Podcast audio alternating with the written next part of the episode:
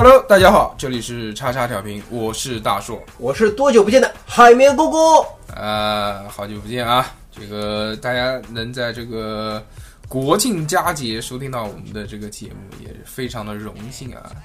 国庆放假七天依旧不断更，就问你他妈牛逼不牛逼？呃，这个是一期特别节目，想必大家在听到这期节目的时候呢，也能感觉到我们的这个音质啊出现了变化，不是这个质一般的提升，是质一般的下降。因为这个我跟这个海绵两个人啊，这个出差啊，来到了这个韩国 Korea，作为这个我们电台的这个美食先行官，来韩国考察一些这个当地的美食。所以呢，这期节目就是跟大家来讨论一下这个韩国到底有哪些好吃的东西。好，你好的哟。为什么这个音质有所下降呢？因为这个因为出国嘛，不方便带太多的设备，所以就带了一台电脑过来。所以我们现在是一个是用开放麦录音的方式，这个大家声音听的呢可能会比较空旷一些，但是大家可以把声音稍微调大一点，也不影响啊。我们今天是十月三号，对吧？对十月三号这个一大早，早上这个五点多钟，五点半就出门了，叫了个车嘛，就准备去这个机场。但是没有想到的是，我们一大早就碰到了挫折，呃，预约好的这个网约车本来说是五点半来接我们的，结果没想到这个网约车大哥竟然他妈睡锅了。一下睡着了，我操！打电话的时候，一副睡眼惺忪的声音跟我们讲啊，嗯，我说你人在什么地方啊？他说啊，我车坏了，坏了，坏了，车坏了，就一下明显，很明显就知道一定是就是在说谎啊。因为就是你自己也说过谎，你就会知道说谎的时候是一个什么状态。他妈明显就是 被电话铃叫醒了之后，哎呀，就很痛苦。但是索性啊，就是马上取消了之后，又叫了一辆车，很快就到了，没有影响我们的这个行程。我们早上八点多钟的飞机嘛，五点半走，相对来说是时间比较宽裕的了。果然很宽裕，还有时间在机场吃了一顿早饭。早饭呢，吃的就是我们南京本地的这个回味鸭血粉丝汤，哎特产是吧？嗯，人这吃早饭人最多的一家店。鸭血粉丝汤这个东西呢，虽然叫做南京的特产，但是我们之前也在节目里面讲过了，说这个东西呢，它其实并没有那么的古老。在八十年代之前，南京甚至就没有这个东西出现。呃，不知道后人是怎么突然发明了一个，越做人越多，越做人越多，慢慢的就变成了南京的特产。好吃不好吃，这边就不讲了啊。反正你在机场，你要想吃鸭血粉丝汤的话，也只有这一家。如果你要到市内去吃的话呢，这个还有什么鸭德堡啊、小盘记啊，各式就就什么金钟啊这些东西，都可以去推荐大家去尝一尝。货比三家之后，你才能确定好吃不好吃。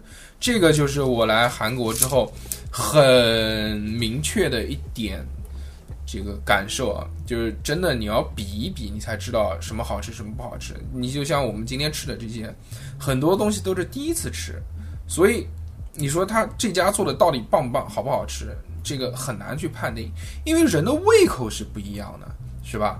就是我爱吃肉，海绵爱吃菜，这个两个人喜欢吃的东西不一样，不能代表说我们今天吃菜了，海绵因为喜欢吃菜，他就觉得好吃，我觉得不好吃。你一定是说你喜欢吃菜，你吃了韩国十家专门做这个菜的，你就能区分出来到底这家好吃还是不好吃。所以今天呢，还是比较困扰的。我们将近到了韩国本，因为有一个小时的时差嘛，将近到韩国的时候已经是十二点钟了，对吧？对对对，再到酒店的话，也就是两点钟左右，休息了一下，三点钟才出门，准备吃在韩第一顿，哎在韩国的第一顿饭。第一顿饭，我们的行程呢是选在了这个非常大众的一个地方。这个地方呢，只但凡是个韩国的美食节目，都一定会有介绍，就是广藏市场。广藏市场受国人追捧，甚至是就是知晓啊，这个为什么呢？因为这个韩国的跑男，包括中国的跑男，都有在这里录制他的这个游戏环节。他们那个时候录的时候就觉得特别空，说这个市场里面好像没什么人。我操，今天他妈的不一样不一样，我开眼界了，我操！今天呢非常巧，今天是十月三号啊。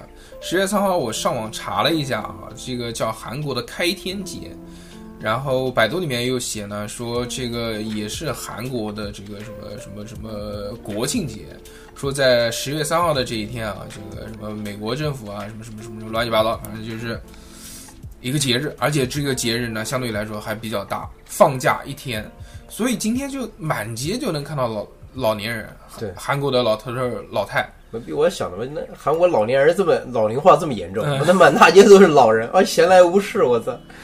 结果我们今天一进这个广藏市场就惊呆了，哇操，全是人，而且全是老年人，韩国本地的老年人特别多，都堆得满满的，每家店都是人满为患。它中间的那个路啊都走不通，对只能大家一点一点往里面挪。广藏市场这个地方呢，它其实是就是是一个市场，就像批发市场一样，对吧？批发市场、菜场，然后各种就是融合的一个市场，它里面有卖小吃的，有服装服装，面料批发乱七八糟呃，的。还有什么鞋子啊、日用品啊，包括它一些那种什么零食，也可以，就是什么小饼干、小糖果这些东西，还包括有菜场，他还卖什么蔬菜，卖泡菜，还卖海鲜鱼。那除了这些以外呢，更让人受欢迎的呢，就是它的这个小吃。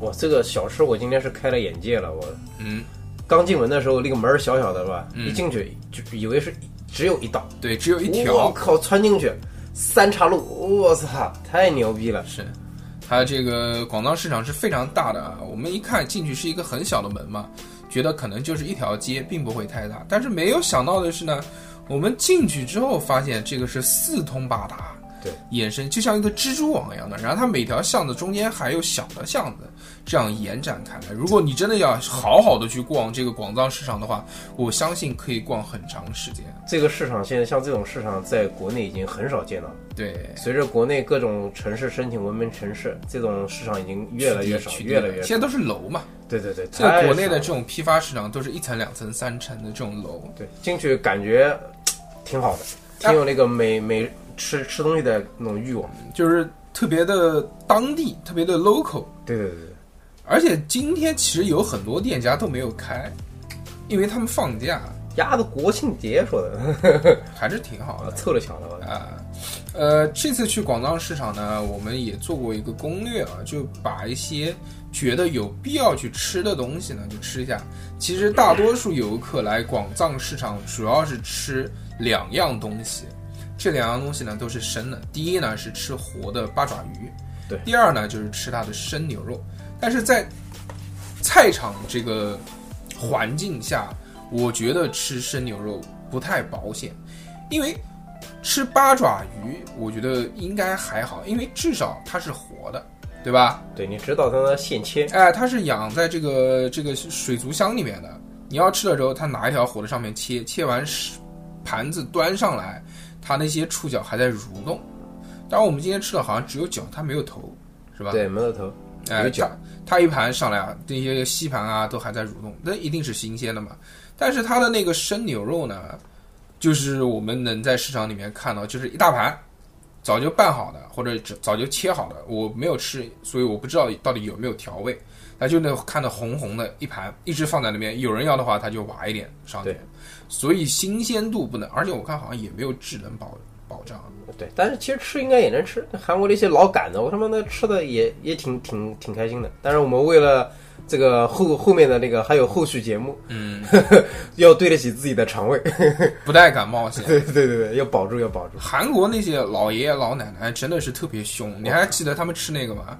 吃凉拌那个猪血是吧？对生的猪血，我操！还有生的那个毛肚，这个也非常的神奇。我们在旁边都看呆了，我都遭这个你生的毛肚，这个我还能理解，我生的猪血上就怼。所以我们今天中午呢是找了一家店面，它这个店面啊就是在这个巷子里面看到就门头很小，哎，但是没想到进去之后还很大，而且二楼对，而且它那个环境其实还挺好的。呃，里面里面挺干净，就完全不像在菜场里面吃饭。其实那种环境就有点像那种工业风的装修，就其实像一般的韩国那种炸鸡店，哎，对对，是吧？就那种差不多类型的。里面风格还挺现代化的。我们今天主要是点了一些这个，除了它那个牛肉没有点以外，其他基本的东西我们还是都吃了一下。首先第一个呢，就是它的这个八爪鱼，是吧？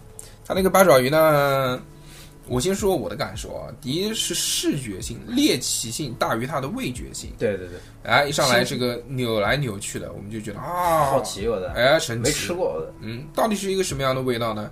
吃起来之后呢，你说好吃呢，我觉得并不好吃，因为它没有任何的调味，就是一个生的，就觉得在嚼，就是嚼了很久的口香糖，因为它嚼不烂，因为我们知道，也不是烤肠，上面要嚼皮筋那种，哎，对对对对，有点像皮筋那种，因为它是生的，所以就完全嚼不动，对，嚼不烂，嚼不断，也，也嚼不出什么味儿。对，因为你第一个那个以前也见过那个别人说什么八爪鱼，因为它是活的，你放在嘴里要要嚼，不然它会吸在你嘴里。嗯，那你一放在嘴里就要使劲的嚼，那 这边嚼着。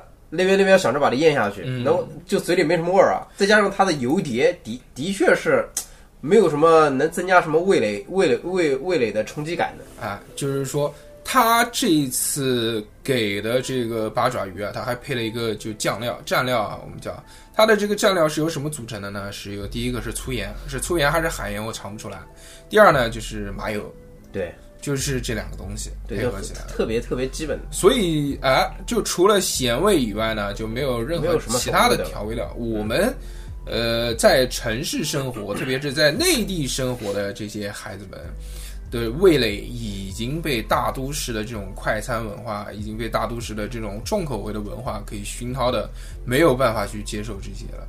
他们可能想法说，这个本身就是原味的东西，只要加一点点啊清淡的东西，可以吃油调味，嗯，哎，那就是最好的。但是我们就觉得嗯不行，对不对？哪有串串好吃？哪有火锅好吃啊？哪有烧烤跟爆炒的好吃？啊，哪有那种宫爆味的好吃，对不对？那这次吃的呢，主要第一个就是没有什么味道，确实没有什么味道。但是让我惊喜的是呢，生吃八爪鱼它完全没有海鲜的腥味，也没有那种不好吃的味道。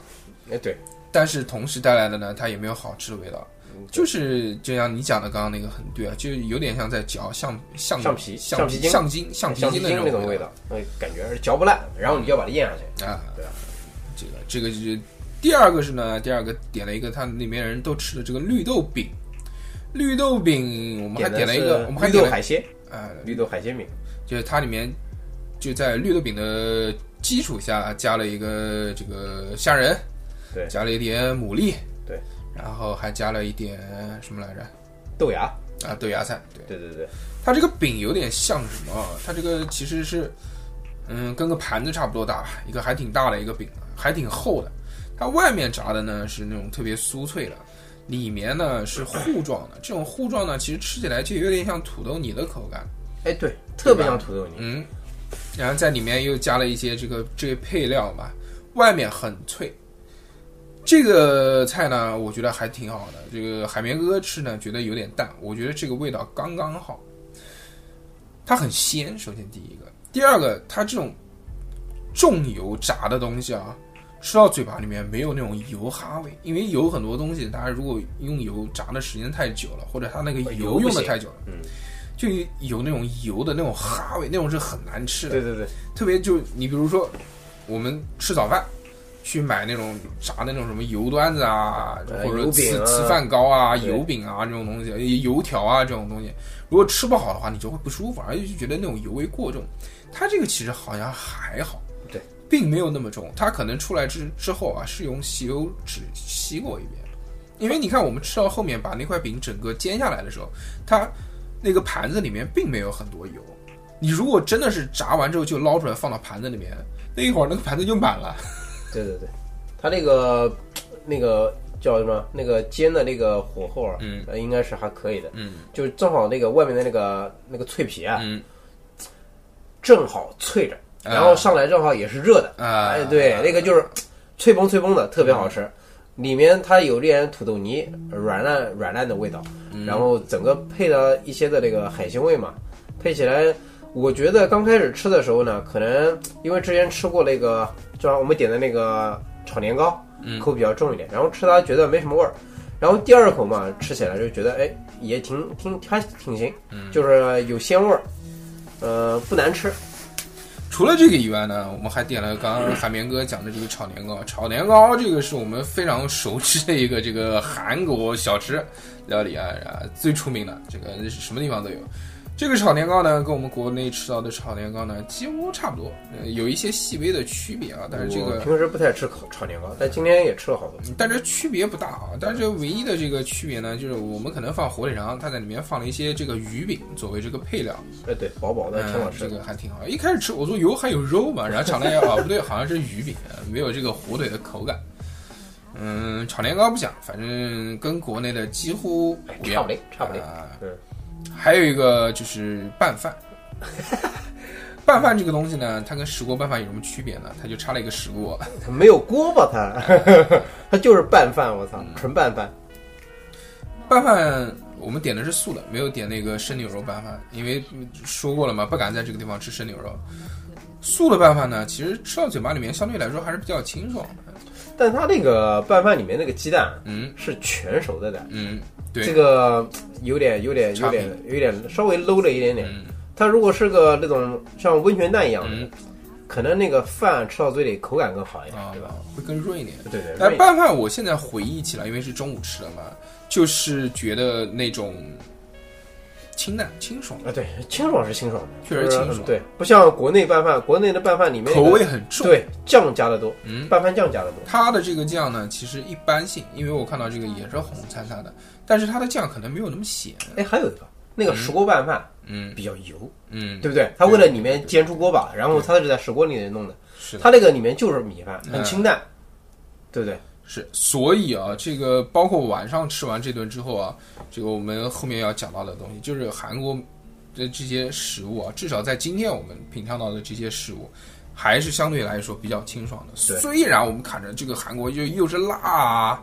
又是重口味啊，又是什么的，其红灿灿的看着，对吧？大多数都是这种，但其实真正的吃回头来啊，我们发现他们还是以清淡为主的。哎真的挺清淡，基本上没什么油。我们今天吃了两顿，吃的都挺多，嗯，但是没有这种任何的油腻感，就是就是吃饱了啊，感觉自己吃饱了。对，嗯，对，不像不像在国内，你要是一中午一顿，晚上一顿，就连着吃腻着了。我靠，腻着了，嗯，要缓两天才能缓过来。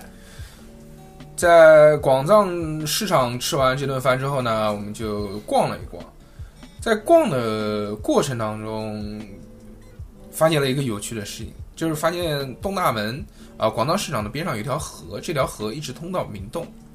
对哦，那条河真的好清啊而！且神奇的一米，水狂清，呃，首先第一，它的那条河我不知道叫什么，一定应该还挺有名的。就它那条河呢特别浅，它的水浅，而且水清，你很清晰的就可以看到水里面所有的这些东西。第二神奇的事情呢是水里面有很多鱼，而且是有很多特别大的鲤鱼。对，这个要是哎放在我家门口，我的撒一个网是不是？我的网子绝对饶不过他们。撒网小王子，哎海的王子。这次看到真的非常心动，真的有些后悔没有从南京带一个网过来，给他们上一个。哎，这个还挺好的，就是说你在这个城市里面的河边，看到这个河里面有这种大的鱼来回游动，其实还是挺赏心悦目在。国内应该看不到，应该有，但是不是就是城市里面，我觉得不会有。呃，真的很难看到。嗯就是如果是以城市城市中心为界为为为圆圈，而且它这个是呃城市沿河建，嗯或者是叫河沿城市走。嗯，这个一般的那个周边的河都是就是尽量叫治理，嗯它可能有有有景观带，但是那个水质也是差的不行。你就别说什么，你就说我们家门口那条河，对对对，我们家门口那条河每年要花多少钱治理？基本上啊，就是它不是有什么滤水器什么那些东西吧？那种大的设备放到河里面，就是为了净化水嘛。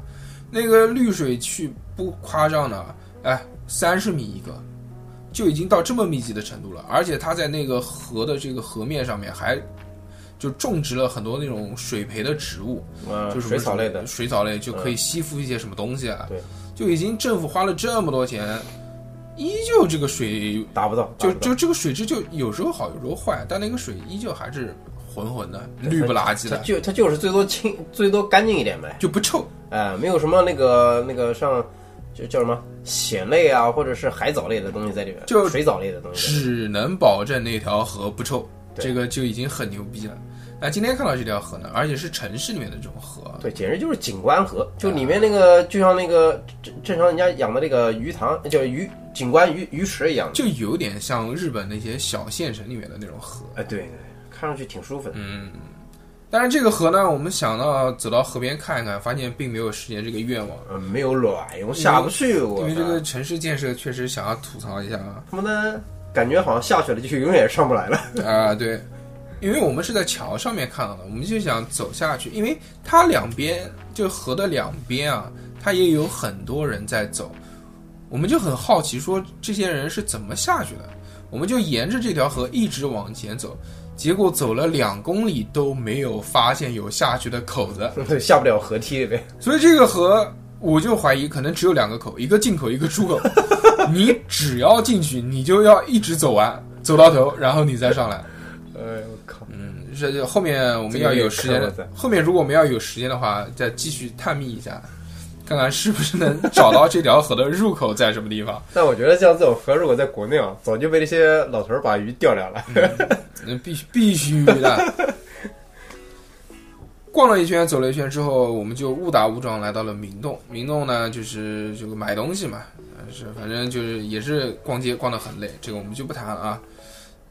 晚上到八点多钟的时候呢，我们打算吃晚饭了，也就是吃夜宵嘛，晚饭加夜宵就一起了。一直我很希望的是到韩国来吃猪大肠，因为我一直依稀有印象，说在一档什么节目里面有看到，说韩国有一个叫大肠一条街，说那条街全是卖猪大肠的。我操！我作为下水王子，听到 这个消息之后，简直就是崩溃了。但是这次要来韩国之前呢，我又查了一些攻略，找来找去就没找到这条街。但是莫名其妙的呢，我们发现了猪蹄膀一条街，对，猪蹄膀一条街，哎，挺神奇的这边。也很有趣对。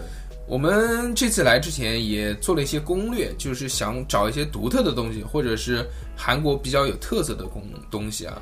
这个猪蹄这个东西啊，我们其实不能叫猪蹄的，应该叫猪蹄膀。蹄膀啊对，蹄膀这个东西呢，在韩国相对来说也是比较有特色的一道菜。那我们今天就去了那家店，那家店是一个比较老的店，对，果然老，生意也挺好的。我们八点钟到的时候呢，人家就说今天所有的猪蹄卖完了，没有了，你吃不到了。对，没办法，转折这样就退而求其次，啊，又到了另外一家店，反正他门口的这几家店都是生意都不差，都是什么奶奶，什么元祖奶奶，什么胖奶奶，什么都反正都都是有说法有历史的。啊都是有历史，都是什么马马上就开了什么五六十年的这种。哎，那不然站不住脚。嗯，然后就进了这家店，它的这个猪蹄膀啊是按这个分量算的，就它就韩国的这些店，我觉得就没什么菜，就是反正每家店里面也就三四种菜，就点来点去，你就一起点满了，也就这几种菜。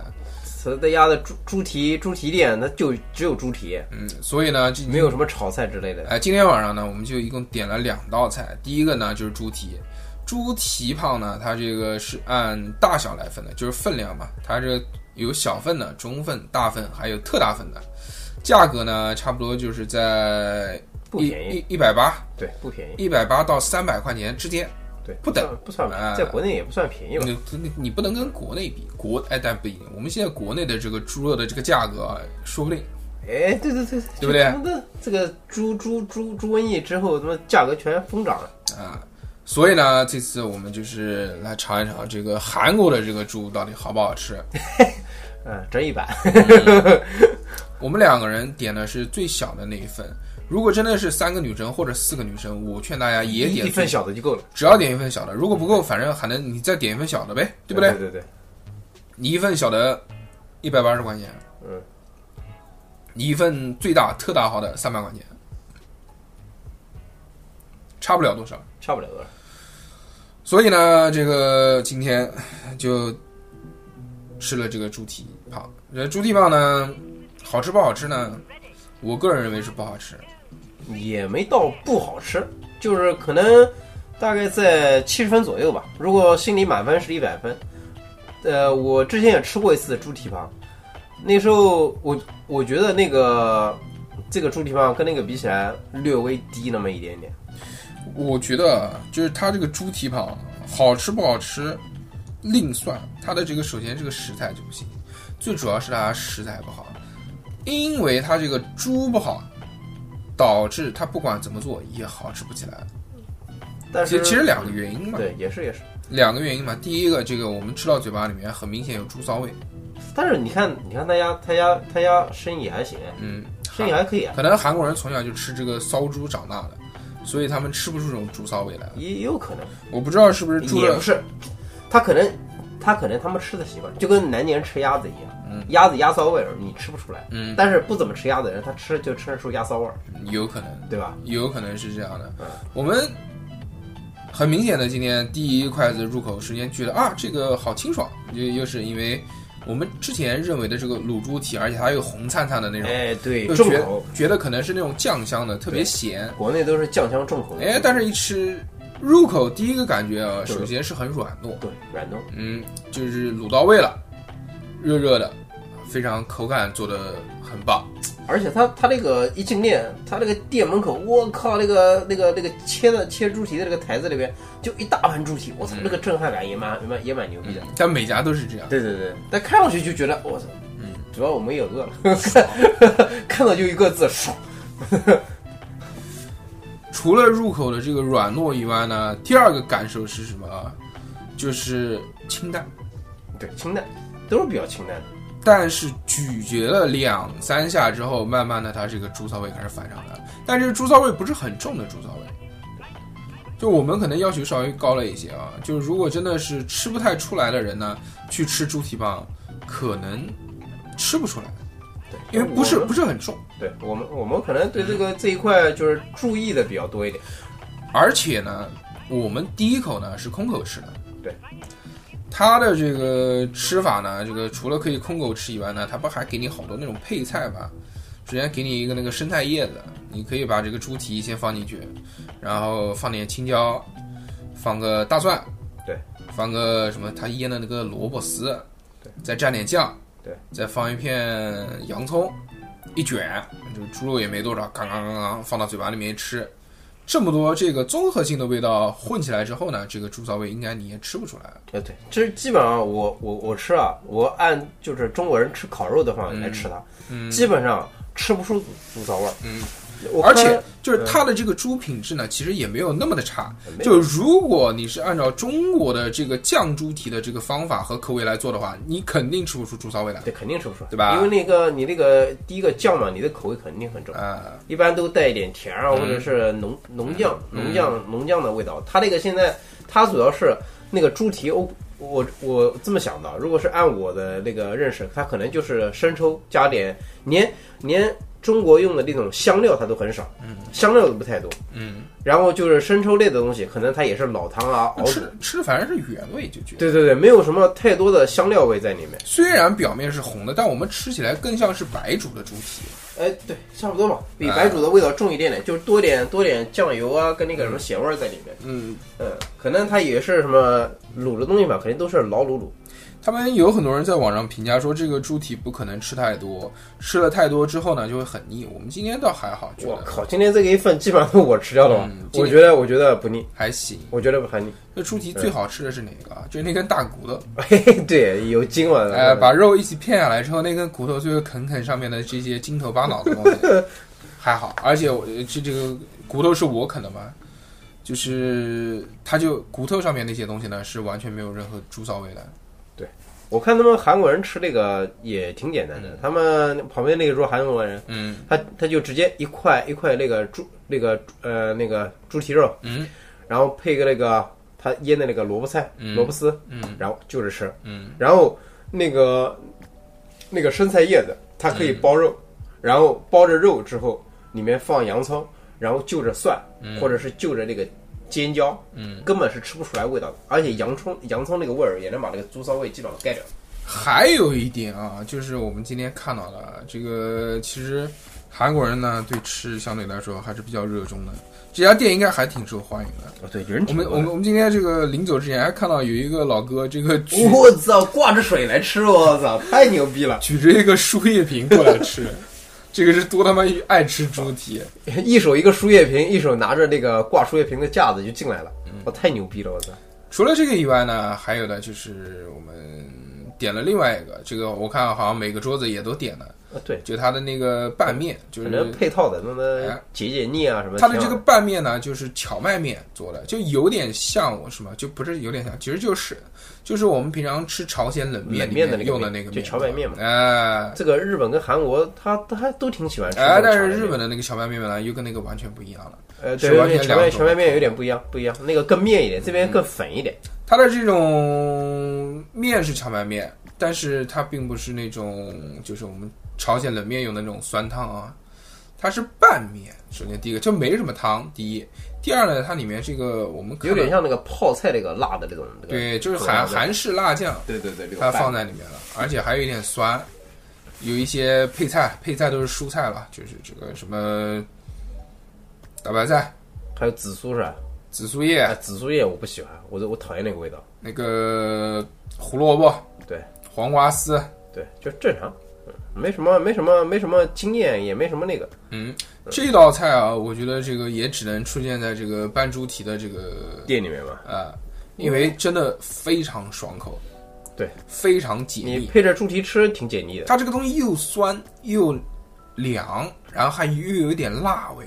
对，所以你在吃猪蹄出吃腻的时候，你要来一点主食，锁一口这个，哎，啊，搞一个这个绝对的。可以的，特别是天热的时候锁一口这个，哎，天热的时候锁这个挺爽的，啊，就没有、哎没有什么胃口，它这个哎。很开胃。凉凉酸酸辣辣，哎，挺好的。所以啊，就是其实就今天吃了一天啊，这么多东西啊，我们就很明确的觉得韩国它目前来看的话，这些东西都是偏清淡的，虽然看着口味很看，似重口，对吧？就像我们今天吃这个拌面一样的，它这个拌面看的那么红，对，然后里面就是乱七八糟各种东西，但吃到嘴巴里面还是清爽的口感，那没油啊，没有油里面，我操，没有油。确实没有油，最主要可能是，我那韩国人不能难怪胖不起来，我操，没有油。所以还是还是还是你看那个南京小庄学院，我嗯操，那个门口烧烤吃烧烤最多的就韩国人，妈逼来中国半年回去胖二十斤，我操！操，呃，今天除了吃以外呢，还有喝一些东西啊，这个乱七八糟喝了很多，但是印象最深刻的呢，就是韩国本地的一款米酒，哎，那个米酒名字叫马什么东西，反正姓马的，马哎格利还是马利格还是马什么？不晓得，反正也是他妈的正常的那种青，呃，就是类似绿绿的这种包。因为我们之前吃韩国烧烤也好，包括韩国料理也好，有很多店都会就是卖那个卖卖米酒米酒、米酒、米酒啊，米酒，米酒也挺好喝的，甜甜的。但是这次喝的米酒呢，它里面有气，哎，有一点有一点气，第一次喝到。呃，但挺好喝，喝到嘴巴里面口感呢，首先就是酒酿的味道嘛，对吧？对对，有点像，然后甜甜的。但是更有趣的呢，是它的口感非常棒，它是没有碳酸饮料里面的那个气那么多对，就就刚入嘴的时候麻一下舌头，然后后面就好了。啊。哎，这个酒精度我看是六度，比啤酒稍微高一些。呃，而且很便宜。你在便利店里面买的话，就九块钱吧，人民币九块钱一瓶，韩元是多少？一千一千一、一千二左右。对，一千一千一千一千一百多到一千三不等。八九块钱一瓶。哎这个而且还是七百五十毫升的，哎，对，所以大家想想，这个韩国的本地酒其实确实便宜我操，啊，喝前摇一摇，妈倒出来乳白色的，嗯因为它有一些沉淀嘛。像奶一样。嗯今天呢，我们主要就是吃了这个两家店啊，这个中午一家，晚上一家。八爪鱼还行，那个猪蹄膀呢，这个我个人不推荐。如果真的你平常在吃肉的时候吃不出这个猪骚味来，那你就你就来吧。也不是，你平时如果没吃过，那来尝尝鲜，挺好的。如果后面啊真的是有有时间的话，再尝另外一家，对对对，看看到底是这家的问题呢，还是整个韩 韩国的问题？对，它好在哪里？也有可能另外一家可能口重一点，中国人吃不惯，呃，中国人吃不出来，所以一般点评上面会觉得这个吃的习惯一点嘛，会觉得这个口重一点的更好吃一点，也有可能。这次我们来韩国之前做了攻略嘛，说有几个东西是必吃的。目前呢，打卡的已经是活章鱼跟猪蹄了，后面我们还要打卡的呢，就是烤肉、酱蟹、辣鸡爪、炸酱面、三明治和这个它的这个牛肉泡饭。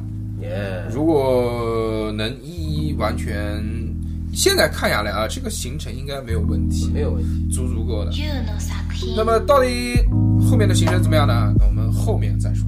耶，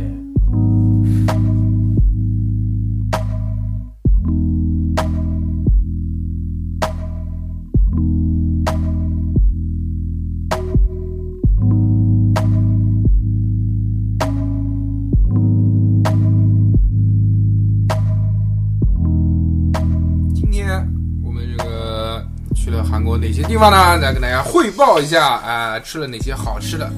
这一期节目呢，主要的这个宗旨还是帮大家多去体验一下这个韩国到底有哪些地方好吃还是不好吃。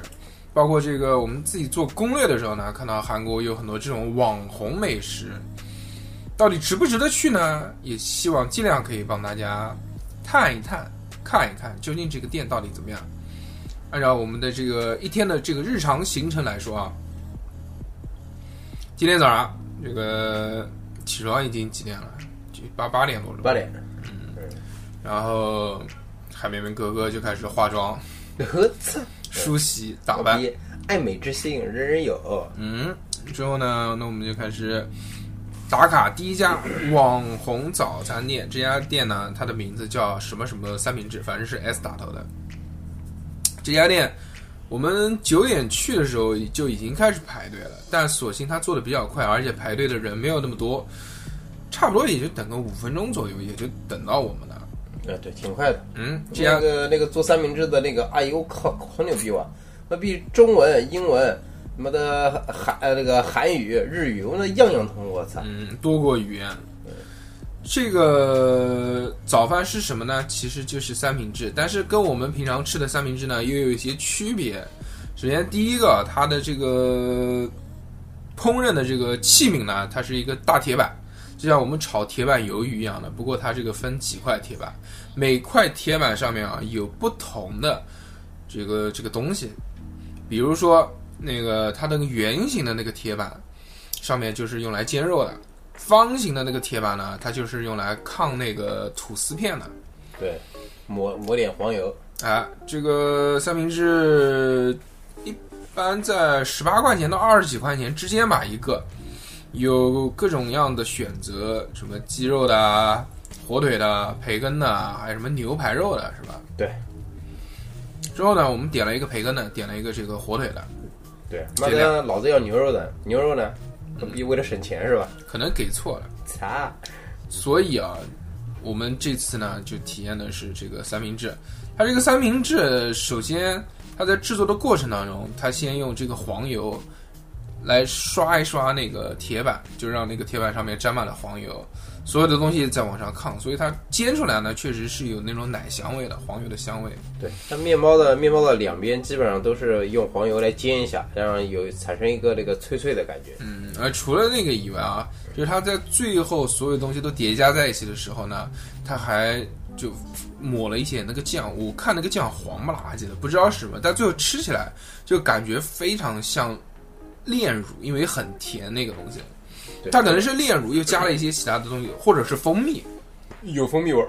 对吧？嗯，它作为一个调味，呃，这个吐司它除了有刚刚我们讲的是就是基本的这个荤菜啊，就是比如说这个火腿或者培根，它还有其他的配菜呢，就是包菜丝，还有那个鸡蛋，鸡蛋，鸡蛋的那个像蛋皮一样的啊，那个，对对，它切成这个跟吐司一般大小的、这个，它是一个模型定的一个那个正方形的一个鸡蛋皮一样的那种那种东西，像比皮厚一点。还有什么？鸡蛋块吧，就鸡蛋。还有芝士，一片芝啊，士，对对，这这放了一片芝士，然后就是什么你要的那个什么口味的还有酱，酱是最后挤的是吧？对，它在它加两种酱混合的，好像一个是番茄酱，另外一种酱没看到是什么颜色，嗯是两种混合的酱加起来，它其实吃到嘴巴里面，它的所有的调味料是复合型的，对是融合的。但这个东西吃到嘴巴里面，第一个感受呢是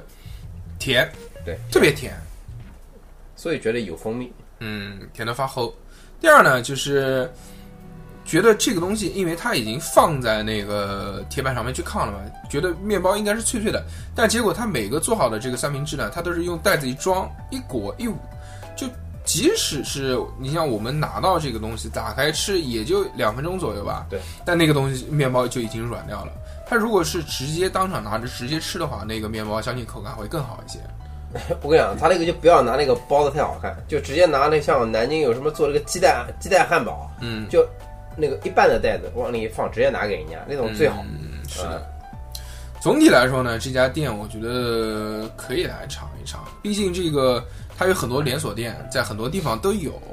你就近嘛，早上如果实在，你像韩国确实没发现有什么吃早饭的地方，对吧？就不像你说有什么推着小摊子啊，卖个煎饼、卖个油条的，哎，对，这个没有，没看到过。卖卖个什么徐州煎饼啊，嗯 没有没有没有没有。所以呢，它这种它的这个店其实也就像一个小摊子一样的，作为早饭吃一吃，我觉得没问题。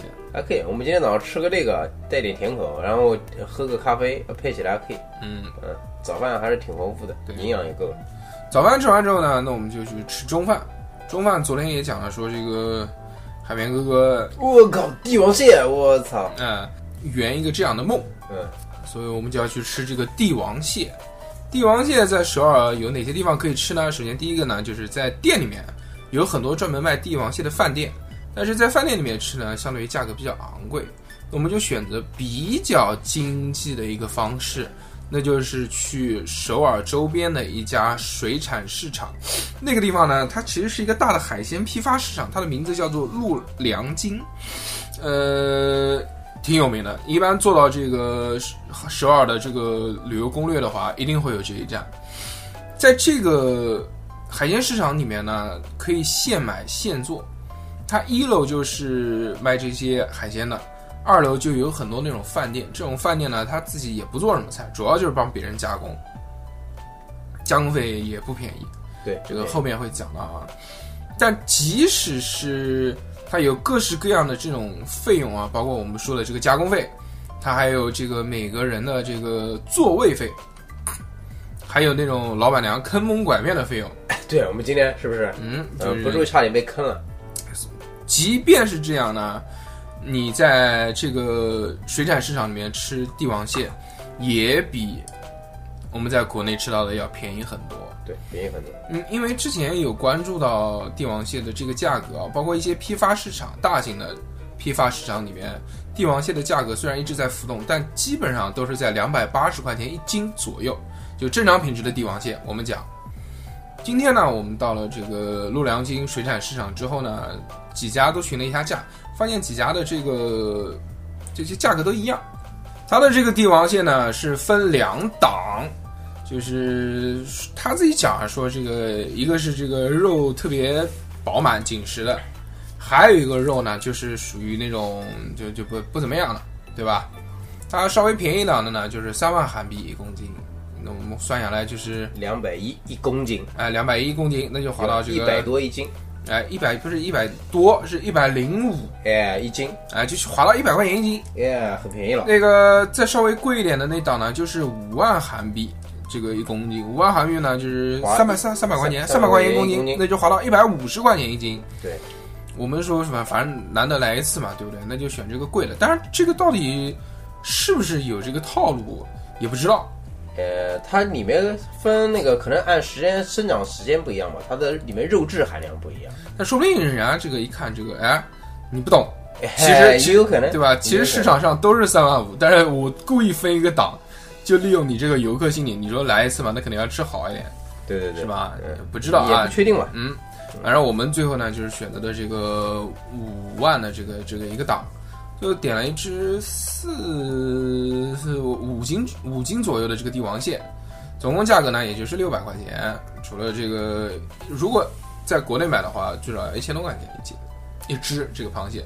对，今天这个加工费是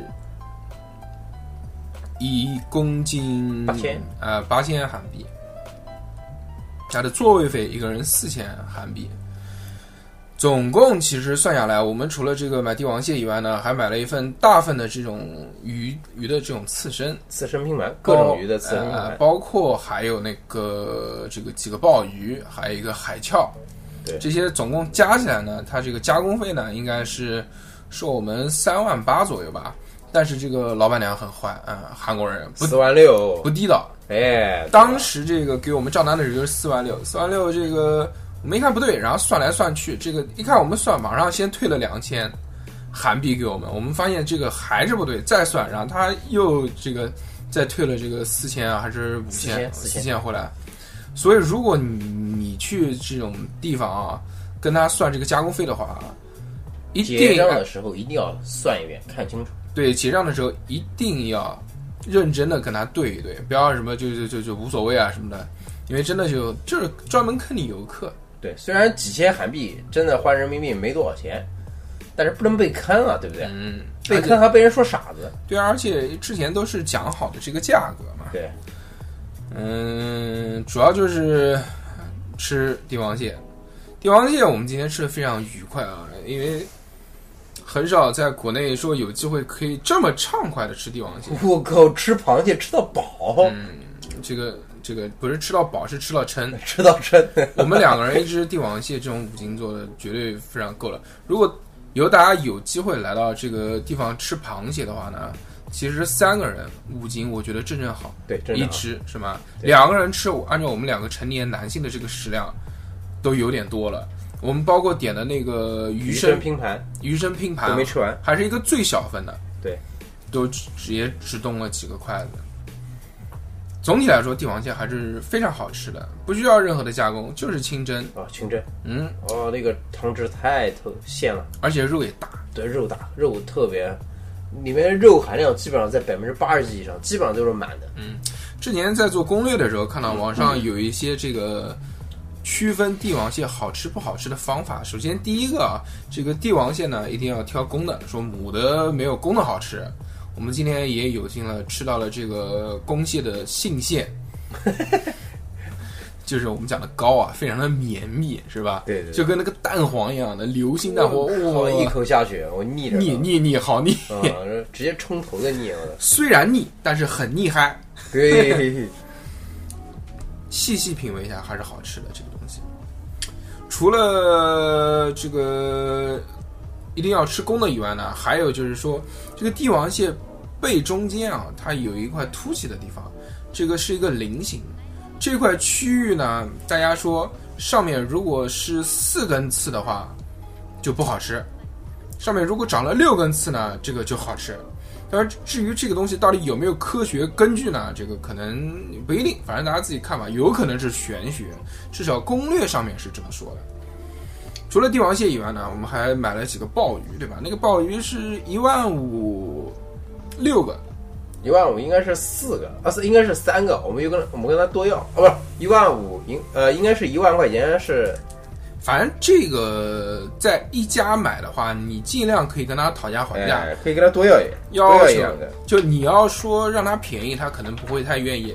但如果你说的话，说如果是可以多要一些东西，这种小的东西呢，哎。这也算讲价的里面所以今天我们就跟他谈到是，一万五六个，呃，一万五嘛，就是九十块钱，九十块钱六个鲍鱼，对而且是呃挺大的，那六个鲍鱼还挺大，不像我们之前在呃大连啊或者青岛啊这种地方小鲍，吃了两块钱一个的小鲍鱼，我两块钱也太便宜了。嗯，也有那个一点大硬币大小的小鲍鱼。对，一般国内国内一般的那个有的那个叫什么，都是靠沿海的那种小鲍鱼烧烤摊，也划到十几二十块钱一个，还是小的。哎，差不多。对啊，那种手掌大的鲍鱼价格就更高。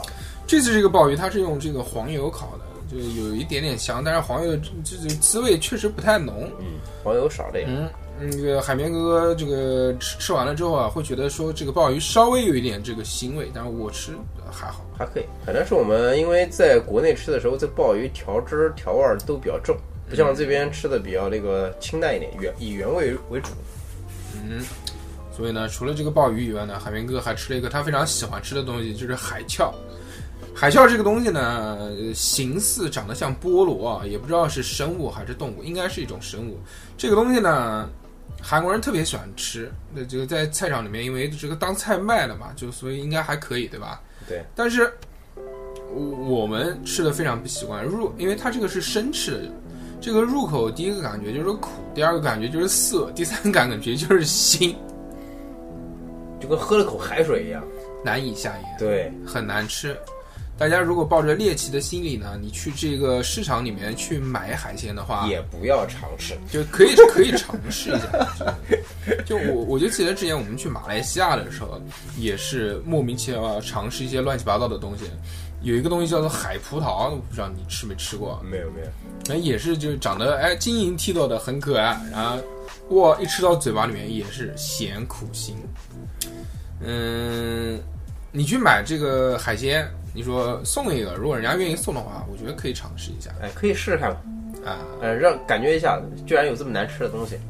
今天这个生鱼片啊，其实要好好讲一讲，因为生鱼片我们在嗯吃日料的时候也吃的比较多，对吧？对。但这次的这个生鱼片呢，我觉得还是有不一样的地方。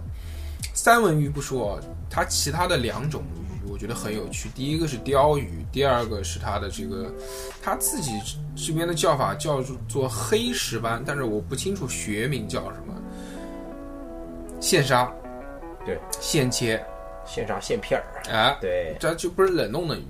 这个鱼呢，因为是活的嘛，所以你吃不到那种化冻的口感。对，第二呢是这两种鱼的那个肉质呢，相对于来说比较紧实。我们哎吃到嘴巴里面，首先第一个没有什么太多的腥味，第二就是这个鱼的口感是非常的紧实，非常的 Q 弹的。第一口我甚至吃到嘴巴里面，感觉是是在吃一块大肥肉了，呃，不是，也不能叫大肥肉，嗯，比较有嚼劲。嗯，怎么形容呢？呃，我以我以前吃那个日日料里面的那个刺身啊，吃金枪鱼，一般男生可能会喜欢吃金枪鱼一点，因为什么？有点嚼劲，不像那个三文鱼吃到嘴里是那种绵密肥嫩的感觉，几块一吃就腻了。然后这个这两种鱼呢，它表面上上盘上来的时候呢，看上去好像肉质有点软趴趴，嗯，没有什么硬挺感，但是吃到嘴里，哎，不一样，吃到嘴里这个肉质比三文鱼更有嚼劲，嗯，而且呢。比三文鱼的肉质更加鲜嫩一点，我觉得比金枪鱼还要有嚼劲啊！不是比金枪鱼的，我讲错了，比金枪鱼的这个肉质，嗯，更更更加更加紧实，然后有嚼劲，并且呢，它的它比金枪鱼还有弹性一点，在嘴里，有点像吃那种冻猪皮的口感。呃，对比冻猪皮，反正再有嚼劲一点嘛，紧紧肉肉质更紧实一点，这两好吃。而且这两种鱼的这个区别啊，就是一种这个是是呃有一点腥味，有一种。那种黑石斑几乎就完全没有腥味了。对，哎，腥味很很少的，淡淡的，这个好吃。但是由于中午吃这个螃蟹吃的太多了，所以确实没有肚子吃，就尝了几块之后就吃不下了。对，的确有点浪费，哎惜了。它的那个拼盘是三万，三万就是三六十八，是哎一百八十块，一百八十块钱一份，一百八十块钱其实吃一个这么大的拼盘还挺多的那个。对，其实刚开始说一百八一份那个。鱼生拼盘吧，我觉得呃也不算便宜吧，因为在日料店里面可能也差不多。但是它的分量上来之后，嗯，我觉得颠覆了一下，它这个分量上来挺足的。它那一小份啊，如果真的吃不下去，拿去穿火锅的话，一个人可以吃饱。我穿火锅有点浪费了，我这这个鱼肉太太鲜嫩了，穿火锅就毁了它了。然后我们就是吃了这个脑满肠肥了。哦，对了，刚刚还有一件忘记讲，就是我们今天中午喝的这个酒，它是这个本地的清酒，应该也不是真露，是另外一个牌子，反正个韩文也看不懂。之前我们非常的抵触韩式的清酒，因为总觉得什么味道都没有，只有一股 酒精兑水的味道。酒精兑水的味道。对对对，其实伏特加也是这个味道，就是一般的这种啊，但是呢，它还要更淡。所以更难喝，就完全喝不出这个酒的香味来。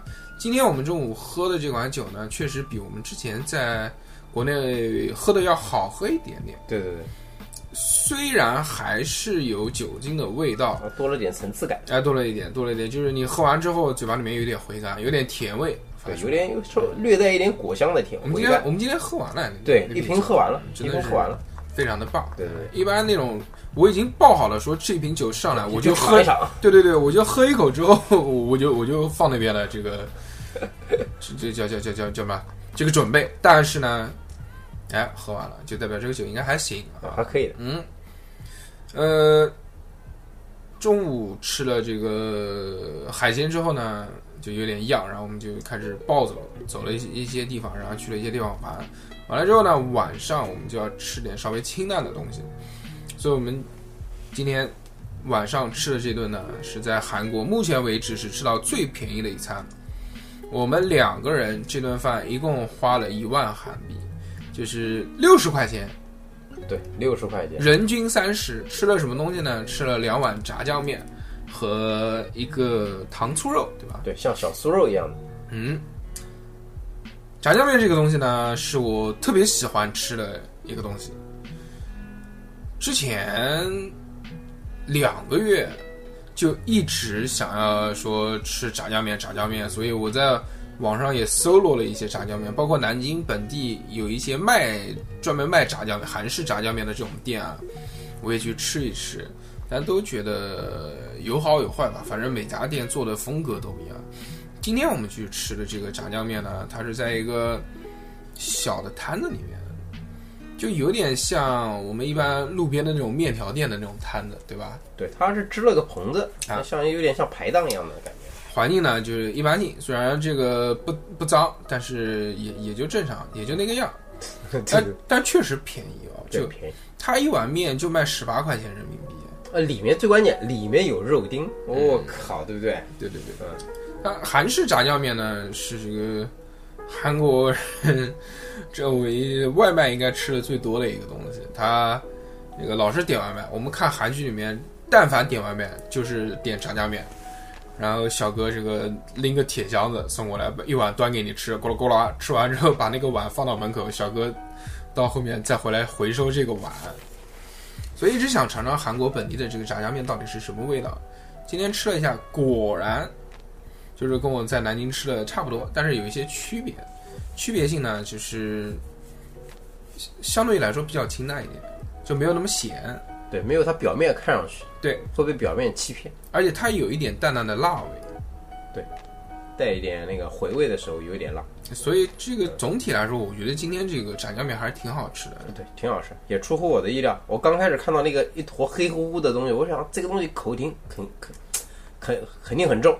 然后在波纹里面，里面除了肉丁跟洋葱，然后就是那黑乎乎的酱。嗯，然后拌开之后嗦了一口，发现哎，有点颠覆。它这个东西有什么不一样啊？因为原来在那种朝鲜冷面的店里面去吃炸酱面，它用的这个面条呢是跟朝鲜冷面一样的那种荞麦面，就是口感非常的紧实，它的这个面条非常韧，不太好嚼，而且比较细。我们今天吃的呢，它这个面条比较粗，黄不拉几，我觉得有点像鸡蛋面，但是又比鸡蛋面又要软，而且要要更容易嚼断。对对对，就没有什么韧性。但是它的面是这种褶皱状的嘛，就是波浪形的，对所以它更容易这个呃刮上这个这这这个这个炸酱。